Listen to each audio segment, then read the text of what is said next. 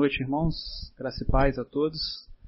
Quem puder, fique de pé para a gente fazer a leitura do texto. 1 Pedro, capítulo 4. A gente vai ler do versículo 12 a 19. Primeira carta de Pedro, capítulo 4, do versículo 12 a 9, diz o seguinte a palavra de Deus. Amados, não estranhe o fogo que surge no meio de vocês, destinado a pô-los à prova, como se alguma coisa extraordinária estivesse acontecendo. Pelo contrário, alegrem-se na medida que são coparticipantes dos sofrimentos de Cristo, para que também na revelação de sua glória vocês se alegrem exultando. Se são insultados por causa do nome de Cristo, vocês são bem-aventurados, porque o Espírito da glória, que é o Espírito de Deus, repousa sobre vocês. Que nenhum de vocês sofra como assassino, ou ladrão, ou malfeitor, ou como quem se mete na vida dos outros. Mas se sofrer como cristão, não se envergonhe, pelo, pelo contrário, glorifique a Deus por causa disso. Porque chegou o tempo de começar o juízo pela casa de Deus e se começa por nós, qual será o fim daqueles que não obedecem ao Evangelho de Deus? E se é com dificuldade que o justo é salvo, que será do ímpio e do pecador? Por isso, também os que sofrem segundo a vontade de Deus, entreguem a sua alma ao fiel Criador na prática do bem. Bem, vamos orar? Senhor nosso Deus, nosso Pai, aqui estamos, ó Deus, diante da Tua palavra mais um dia do Senhor que o Senhor nos concede pela tua graça, por, teu, por tua mais pura graça e amor. Te agradecemos por isso, ó Deus, e agora te pedimos, ó Pai, para que além de ter recebido a, a nossa oração, o nosso louvor, que o Senhor possa nos ajudar nesse momento, ó Pai, nos dando iluminação para entender tua palavra. Que cada um aqui nessa noite, ó Deus, seja edificado, ó Deus. Que cada um aqui nessa noite, ó Deus, aprenda um pouco mais do Senhor, coloque em prática em suas vidas, seja um pouco mais transformado e fique um pouco mais parecido com, com o nosso Senhor Jesus Cristo. Glorifica, Pai, o teu nome nessa noite. Somos vasos de barro, Deus, em tuas mãos, mas habitados pelo teu Santo Espírito. Então nos ajude nessa noite, ó Pai. Por tua graça e misericórdia, nos agracie nessa noite, ó Deus com a tua palavra, com o teu espírito e nos, nos edifique nessa noite, ó Pai. E que possamos, através disso, glorificar o Senhor, Pai. Em nome de Jesus nós te pedimos, ó Pai. Amém. Os irmãos podem se sentar.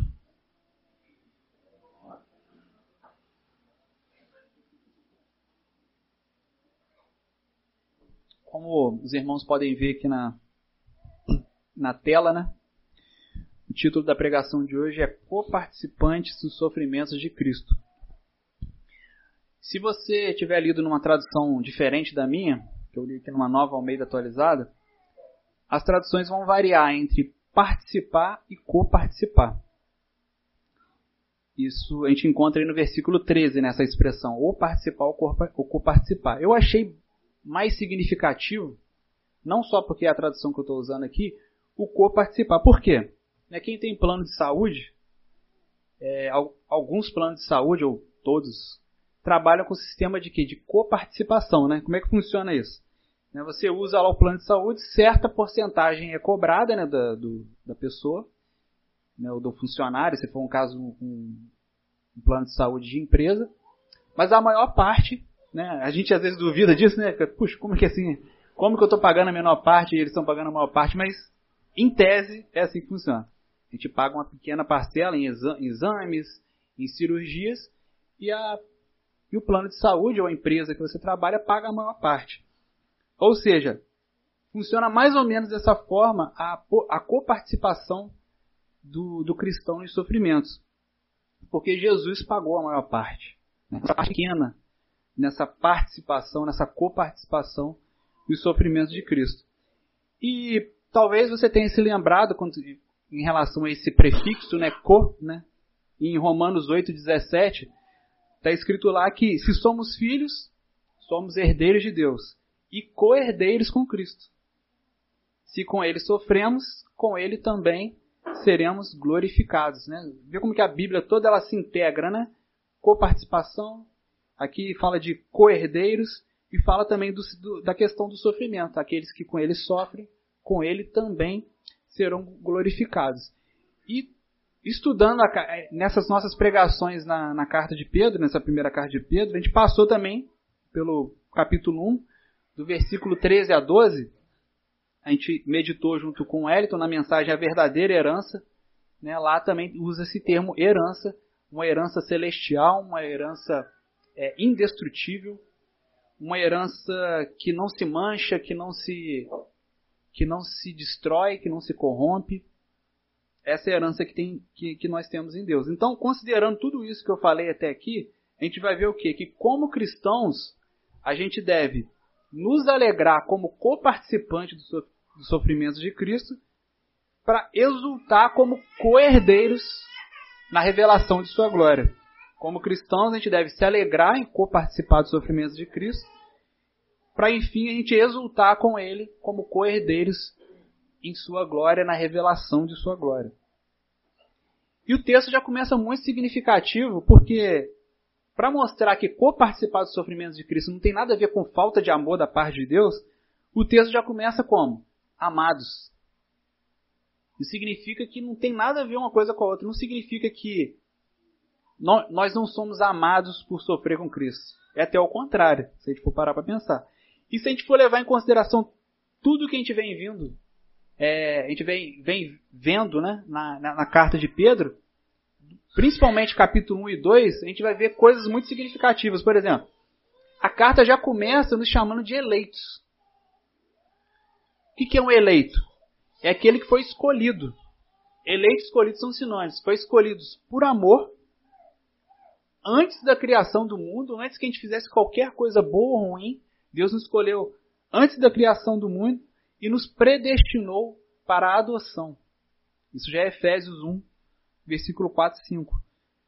1 Pedro também fala sobre, sobre regeneração, que em Cristo nós, nós somos regenerados.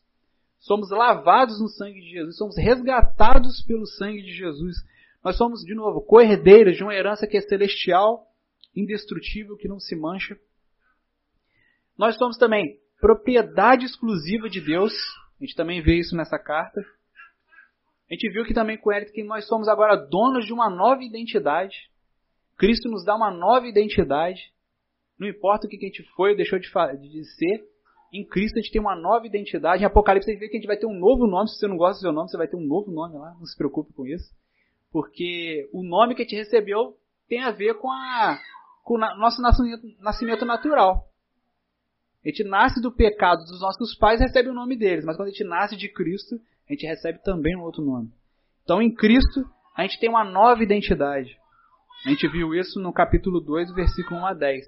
Nós somos livres e também curados. Então a gente é eleito, né, escolhido, a gente é regenerado, lavado, resgatado pelo sangue de Jesus, coerdeiros de uma, no... de uma herança indestrutível, imperecível, celestial.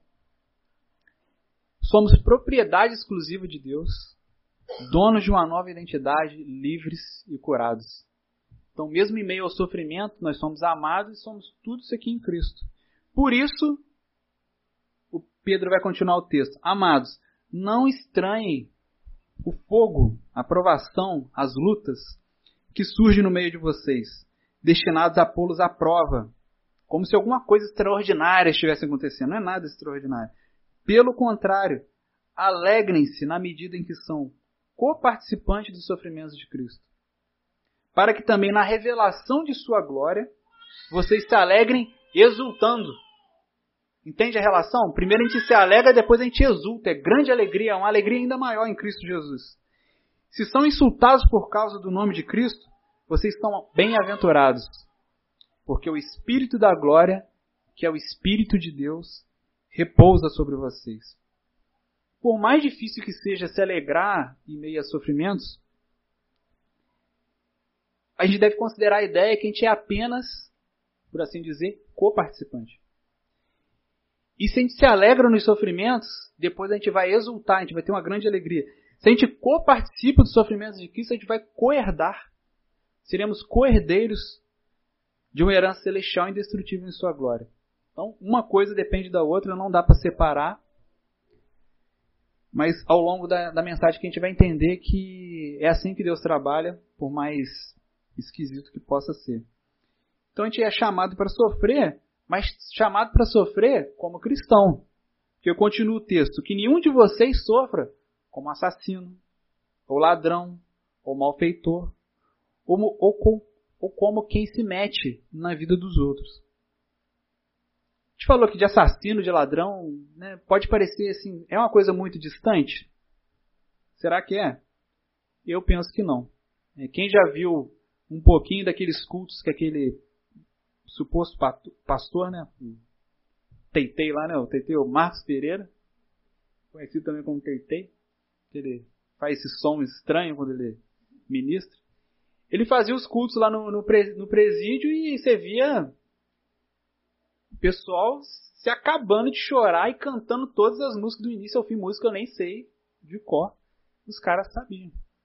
Por quê? Será que é tão distante isso da realidade de uma igreja? De cristãos ou pessoas que foram criadas no, no meio cristão? A gente vê que não é uma coisa tão distante assim. Se a gente considerar que milhares de pessoas estavam presentes nesse, nesses cultos, sabiam cantar todas as músicas, que tinham algum conhecimento da palavra de Deus. Infelizmente, isso acontece. E se eu não te convenci de que isso é uma realidade, considere então esse final aí, que nenhum de vocês sofra como quem se mete na vida dos outros, né? Aí já ficou mais próximo da nossa realidade, né? Se não tem assassino, tem ladrão, se meter na vida dos outros é uma coisa bem mais. Não prende ninguém, mas é um problema também. A gente não deve sofrer por causa disso. Mas se a gente sofrer, versículo 16. Se sofrer, sofra como cristão. Não se vergonhe por isso. Pelo contrário, glorifique a Deus por causa disso. E por que isso? Né? O versículo 14 responde: Porque o Espírito da glória, que é o Espírito de Deus, repousa sobre nós. Porque o Espírito Santo, de novo recorrendo a Efésios 1, versículo 13 e 14, diz que o Espírito Santo é o penhor da herança. Ó, de novo, é o penhor da herança, ou seja, é a garantia que vamos herdar essa herança, que vamos coerdar essa herança em Cristo Jesus. A presença do Espírito Santo em nós. E se a gente é insultado, e se a gente, é, e se a gente sofre por ser cristão, não por ser ladrão, por ser malfeitor, por ser assassino, qualquer coisa desse tipo. Isso é porque o Espírito da glória, que é o Espírito de Deus, repousa sobre nós. Todos aqueles que têm o Espírito de Deus, de algum modo, vai ser perseguido. E a gente deve, de algum modo, também se alegrar com essa realidade. E continua o texto, mas se sofrer como cristão, não se envergonhe, pelo contrário, glorifique a Deus por causa disso. Porque chegou o tempo de começar o juízo pela casa de Deus. E se começa por nós, qual será o fim daqueles que não obedecem ao Evangelho? E se é com dificuldade que o justo é salvo, que será do ímpio e do pecador? Isso é muito importante a gente ter isso aqui em mente, porque a gente pode correr, a gente corre o risco de ter o mesmo pensamento que Asaf, quando escreveu o Salmo 73, ele teve. Em algum momento a gente pode se parecer com ele, que invejava a prosperidade do ímpio. Como se todo mundo ficasse tranquilo, não tivesse problema nem financeiro, nem de saúde, né? Porque ele fala, né? Eles têm um corpo sadio, eles estão sempre bem, sempre saudáveis. Ele chega a pensar que de forma inútil ele viveu de forma justa e santa. Até que ele entra, ele fala, né? Até que eu entrei no santuário de Deus e aí ele viu o fim trágico daqueles que andam fora dos caminhos de Deus. Porque se para se um cristão já é duro, o que será daqueles que não servem a Deus? Principalmente se a gente falar na eternidade. Se a pessoa passar ilesa nessa terra aqui, quando fechar os olhos para sempre, não vai ficar impune. E aí isso faz a gente, isso me faz lembrar pelo menos uma frase muito interessante do Jonathan Edwards, que ele diz assim, que a terra é o único inferno que os cristãos, que os cristãos vão experimentar. e, até, e o céu. E, e, o único céu, a terra é o único inferno que os cristãos não vão experimentar, e o único céu que aqueles que não servem a Deus, os ímpios, os não cristãos, vão experimentar. Então tem gente aí a semelhança da parábola do rico e o Lázaro, né? Vivendo regaladamente, tranquilo, desfrutando de tudo que tem de bom nessa terra, que é o que ensina a graça comum. Né? Deus faz descer chuva sobre bons e maus, faz nascer o seu sol também sobre bons e maus, ímpios ou, ou servos de Deus. Mas quando a gente se encontrar diante de Deus, tudo vai ser revelado e cada um vai receber a sua recompensa. E esse julgamento é totalmente imparcial. Se tem gente que hoje, infelizmente, em países onde existe condenação, é, pena de morte, às vezes morre, morre depois que se descobre que a pessoa era inocente, ou fica preso anos e anos depois descobre, diante de Deus, é, nenhuma injustiça vai, vai permanecer. E aí termina o texto. Por isso, também os que sofrem, segundo a vontade de Deus, entreguem a sua alma ao fiel Criador na prática do bem.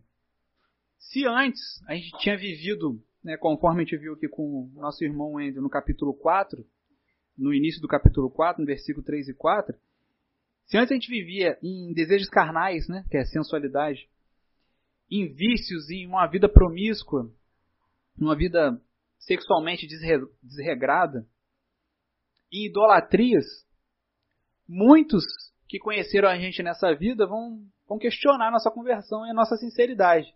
Ah, fulano agora é crente? Será que é mesmo? O cara aprontou pra caramba, fez um monte de besteira, agora vem falar pra mim que é crente? Todo dia, eu vejo, agora todo domingo eu vejo com ele a biblinha debaixo do braço, terninho. É, não é o nosso caso aqui, mas é o estereótipo né, do, do, do crente, né? Bíblia debaixo do braço, né, um terninho, e agora está indo para a igreja. É um absurdo isso. As pessoas não, não, se conformam com isso. É lógico que tem gente se escondendo atrás é, é, do evangelho. Tem gente que é, é supostamente se converte dentro de presídio. A gente está falando, a gente falou aqui de presídio. E, e, tem gente que é, vira pastor lá, é, é um negócio, existe um outro universo lá, né? Tem gente que não se conforma com isso, é, é, é estranho, né? É um absurdo, né? Se você não vê a mudança na vida da pessoa e não aceitar aquilo. Como se pau que nasce torto morresse torto, né? Como se não pudesse é, haver uma mudança na vida da pessoa. Mas, infelizmente, por sofrer, né? por co-participar dos sofrimentos de Cristo, a gente pode passar por esse tipo, esse tipo de coisa. Ou então a gente começar a, a, sofrer né, represálias, falando, ah, também fulano é cheio de coisinha, não posso falar nada perto dele. Conto minhas piadas, o cara não ri das minhas piadas. Poxa vida, piada boa daquela que eu via lá no, no, na internet, o cara não ri das minhas piadas, é um absurdo isso. Duvido que ele não dá uma aprontada escondido. A pessoa fica de olho no crente querendo pegar os furos dele o fato de a gente se negar a ceder ao pecado pode e muito provavelmente vai nos tornar pessoas impopulares. Desde as crianças na escola, você fala, eu sou crente, você vai sofrer algum tipo de impopularidade. Se há ano, 20 anos atrás, 25 anos atrás, eu lembro quando eu estudava, era, dava você pensar um crente e outro na sala, assim, ou quando tinha. Né? O restante era de, de tradição católica. Muitos não praticantes também. É difícil você ver um católico mesmo, aquele praticante mesmo, que conhecia a doutrina católica, independente do, do que se fala, que conhecesse, que praticasse, você não encontrava.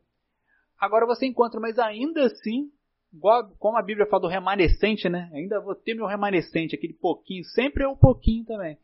Se você se identifica como cristão, você vai sofrer algum tipo de impopularidade. A não ser que você ande conforme o curso desse mundo. Porque já vi gente achar que está sendo elogiada. Poxa, o fulano falou para mim que eu sou um crente, mas até que eu sou legal. Né?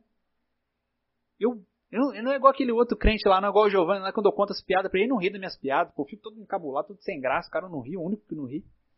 E fulano ri, mas ele é crente. Poxa, crente legal, esse é, esse é maneiro, né? esse, esse é dos meus. Esse é dos meus, ó. Que louco.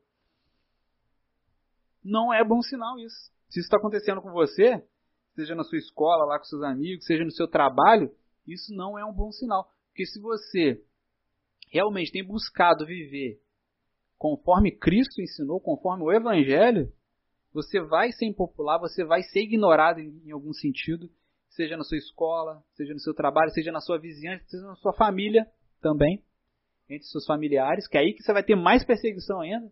Ah, fulano, pô, conheço, conheço desde de pequenininho. Vem com essa pra mim que é, que é crente agora. Não, o profeta não tem honra. Não Até Jesus sofreu isso, imagina. Quem, quem somos nós, né, para não sofrer um pouquinho também nesse sentido? Esse aí não é o filho de José? Esse aí não é o filho de, do Newton? Esse aí não é o filho do, do João, do José? Eu sou o filho do filho do Newton. Você não é o filho do Newton? Do Noé? Meu pai é conhecido como Noé, né? Que é... Eu também tenho esse nome também, Giovanni Pires Noé da Costa. Nome bíblico, né? Legal, né? Esse é o filho do Noé, Newton. Conheço desde pequeno. Então a gente vai sofrer. A gente pode também ter perder amizades. Botam umas aspas nessa amizade que. É, se não me engano, acho que foi o Hélio mesmo que falou aqui. Uma amizade que não, não, nos aproxima de Deus não é uma, uma boa amizade. Foi isso mesmo? Não é, amigo. Tá te levando pro buraco. A gente pode perder amizade, a gente pode perder prestígio também social. A gente pode perder o emprego. A doutrinação tá aí. Ideologia de gênero, uma, uma briga política danada aí. Pode perder o emprego. Pode perder oportunidades de emprego também. Você quer mudar de emprego, não você fala alguma coisa lá e te aperta mais um pouquinho, você na sua sinceridade você fala algumas coisas. Pode perder também. Pode perder uma, uma promoção, um emprego, pode perder um aumento salarial. Porque, gente, até onde eu sei, o pessoal que sai para beber depois do, do trabalho com a chefia tá andando na frente. Ou não? O churrasco, final de semana, joga uma bola e tal. Às vezes você até vai. Mas você sai antes, né? quando começa a muvucar demais, o negócio começa a ficar complicado, você sai, mas o outro fica lá. Fica lá, bajulando o chefe. E falando um monte de coisa. Esse é dos meus. Ri das minhas piadas. Bebe cerveja comigo, paga cerveja para mim.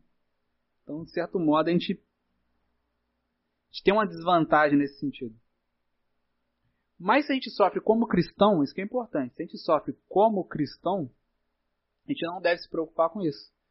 Porque no texto que o Wendel pregou, no versículo 5, capítulo 4, diz lá: Eles terão que prestar contas aquele que é competente para julgar vivos e mortos. Eles vão prestar contas a Deus. Não se preocupe com isso. Ora por eles, para que eles se convertam. Mas se não se converter, eles vão ter que prestar contas a Deus. É isso que eles fizeram com os seus servos, né? com os seus filhos. Mas, tá bom. Batemos, a gente bateu um pouco neles, né? Mas a gente precisa refletir também seriamente o seguinte: quando a gente sofre a gente sofre realmente como cristão? Essa é a pergunta que a gente tem que fazer. Você está sofrendo alguma situação aí no seu trabalho, na escola, no meio da sua família. Você está sofrendo, mas é como um cristão realmente? Ou porque você é chato mesmo? Ou porque eu sou chato? Ou porque a gente é mal educado, inconveniente, fala na hora errada, fala o que não deve? Ah, é porque eu sou crente. Será? Ou porque a gente é egoísta, ou porque a gente é individualista, ou porque a gente é antissocial. Uma pessoa que nunca dá para contar com nada. Nunca dá para contar com a pessoa. Vai fazer uma mudança. Os pingaiados estão lá, mas aí você não tá. Aí você. Pingaiada passa na frente.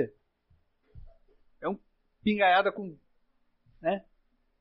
Tá sempre ali firme ali, ó. Vamos lá, tá, tá meio, né? Meio caindo e tal. Vai bater laje aí.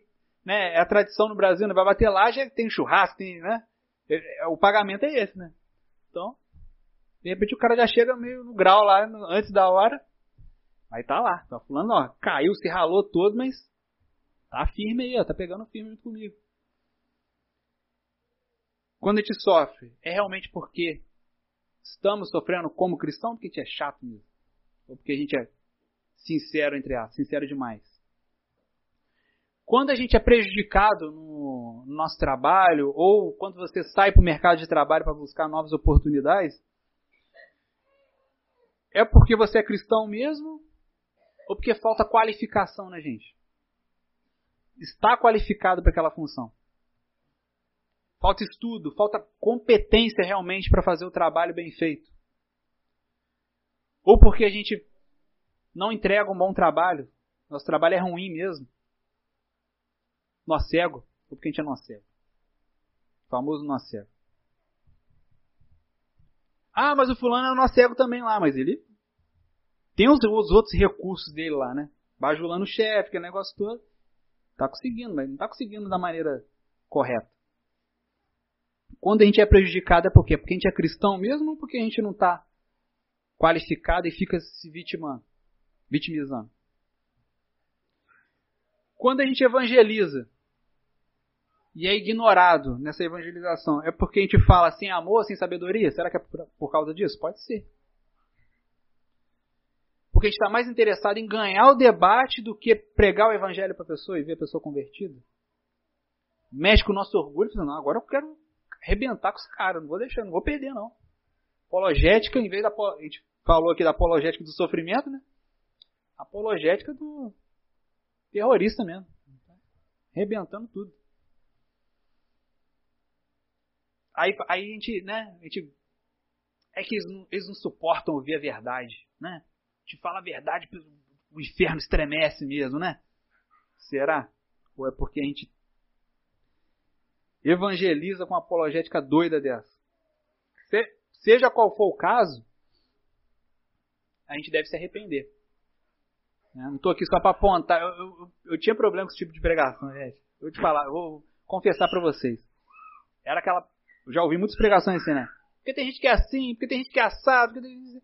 Aí você ficava esperando, né? E aí, o que, que, eu faço agora? Parou nisso. Isso aí já sou ruim demais mesmo, né? Só falou que eu Solução: se arrependa. Enquanto a vida é esperança. Se você se arrepender de todo o seu coração, seja porque você foi ou é chato mesmo, mal educado, ou porque você no seu trabalho é um nó cego mesmo, ou porque você alega que as pessoas não aguentam ouvir a verdade quando você evangeliza, mas é porque você porque a gente não sabe evangelizar, porque a gente é truculento, porque a gente fala as coisas sem amor e sem sabedoria, fala na hora errada. Se arrependa. Se arrependa por quê? A gente fala muito que Jesus morreu pelos nossos pecados, não é? O que são nossos pecados? A nossa arrogância. A nossa preguiça. É um pecado também. Nosso cego, né? Preguiça. Nosso cego, preguiça. Falta de amor, falta de paciência. Jesus morreu na cruz também por isso. Pela nossa preguiça, pela nossa falta de amor, pela nossa falta de paciência, de sabedoria, pela nossa arrogância, pela nossa prepotência, pela nossa falta de humildade. Tudo isso levou também Cristo para a cruz. Detalhe importante também, a gente está lendo uma carta aqui de um cara que de certa forma era assim também um cara que precisou se arrepender pelo menos duas vezes na, na vida de forma séria. Uma porque ele negou Jesus e outra porque ele foi hipócrita e dissimulado. Conforme vê lá em Gálatas, Paulo chamando a atenção dele. como é que é esse negócio aí? Você come com os, com os gentios e agora pareceu os judeus, você está chavando todo mundo? Que negócio é esse? Pedro precisou se arrepender seriamente. O homem que escreveu essa carta que a gente está lendo aqui precisou seriamente se arrepender depois de de um intensivão com três anos com Jesus, e depois já como o apóstolo que numa pregação só tinha ganhado 3 mil almas e aquele negócio todo, ele precisou se arrepender. E será que ele tinha tão melhor assim que o Pedrão aqui? Não é. Mas aí eu, eu, eu lendo o comentário de Calvino, achei um. Quando ele comenta essa parte aqui, tem um trecho fabuloso. Se a gente realmente sofre como cristão, a gente deveria pensar conforme Calvino escreveu. Ele escreveu assim: que se a gente sofre como cristão, a gente deveria pensar da seguinte forma: de fato, eu sou digno de ser visitado pelo Senhor com este castigo, por, por esse sofrimento. E ainda com maior, por causa dos meus pecados. Eu devia sofrer mais ainda por causa dos meus pecados. Agora, porém, ele quer que eu sofra pela justiça como se eu fosse inocente. A gente não é inocente. A gente é injusto. Mas em Cristo Jesus, Deus quer que a gente sofra como se a gente fosse inocente.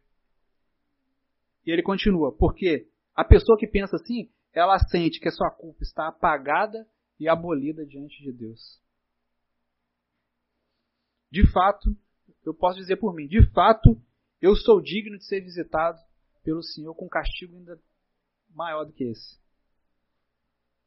Por causa dos meus pecados que são muitos. Mas agora Deus quer que eu sofra pela justiça, como se eu fosse inocente. Como agora um justificado.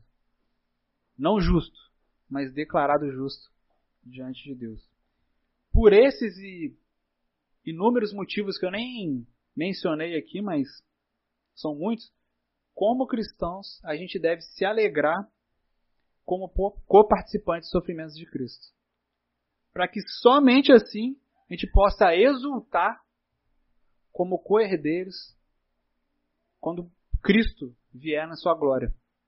A gente, primeiro a gente se alegra para depois exultar. A gente coparticipa dos sofrimentos para co-herdar com Cristo em sua glória. Aí vocês lembram lá do exemplo que eu dei da coparticipação no plano de saúde, né? Como é que funciona lá? A gente, a gente falou, né? A gente paga uma parte, né? A gente paga a menor parte, depois é, a empresa ou o plano de saúde paga a maior parte. Coparticipando dos sofrimentos de Cristo é porque ele pagou a maior parte. Enquanto a gente, a gente paga a nossa parcelinha pequena, a gente paga uma parcela pequena, a gente acha que às vezes que é muito. Parcela em suaves prestações. Enquanto a gente paga as nossas suaves prestações em Cristo Jesus, ele ainda fica do nosso lado, sofrendo junto com a gente, porque é coparticipante. Outra ilustração, copiloto. A gente é um copiloto e ele está dirigindo, a gente está do lado dele ali. Co-participando de seus sofrimentos. Ele sofre também junto com a gente. A gente tem um Deus que chora. Você já parou para pensar nisso? Um Deus que chora. Olha que loucura. Jesus. Falaram para Jesus antes, ó, Lázaro está morto. Ou melhor, Lázaro está muito doente. O senhor não vai, vai lá visitar ele, ver se cura alguma coisa? Jesus. Jesus sabia que ele ia morrer. E Jesus não vai justamente para ele morrer mesmo. Aí Jesus podia chegar lá, né? Todo mundo chorando, né? né? Cheio de marra. vou resolver o problema. Vocês estão chorando por quê? Eu estou aqui, né? Igual o jogador, né? Toca para mim. O que, que ele faz quando ele chega lá? Ele chora. Ele chora. Tem que a, a, teologia reformada assim como uma coisa assim é, é mecânica, fantoche, tudo determinado, tudo, sabe, engessado. Você consegue ligar um Deus engessado, um Deus mecanizado com um Deus que chora diante do sofrimento? Um Deus que sabia que ele ia morrer, permite com que ele morra, e antes de curá-lo, antes de ressuscitá-lo, chora. E Jesus chorou. Então esse é o nosso Deus. Enquanto a gente paga uma pequena parcela que é para o nosso próprio bem, para a nossa própria saúde espiritual, a gente paga essas parcelinhas, essas suaves prestações, Cristo permanece do nosso lado em meu sofrimento. Porque ele foi ele foi abandonado para que a gente não fosse abandonado. Ele sofreu para que a gente não precisasse sofrer como ele sofreu, né? recebendo derramada a ira de Deus. Por isso que são pequenas parcelas suaves prestações, porque não tem nada a ver com a ira de Deus. Ele foi abandonado e sofreu sozinho para que nós hoje não, fosse, não fôssemos abandonados e a gente não sofresse sozinho.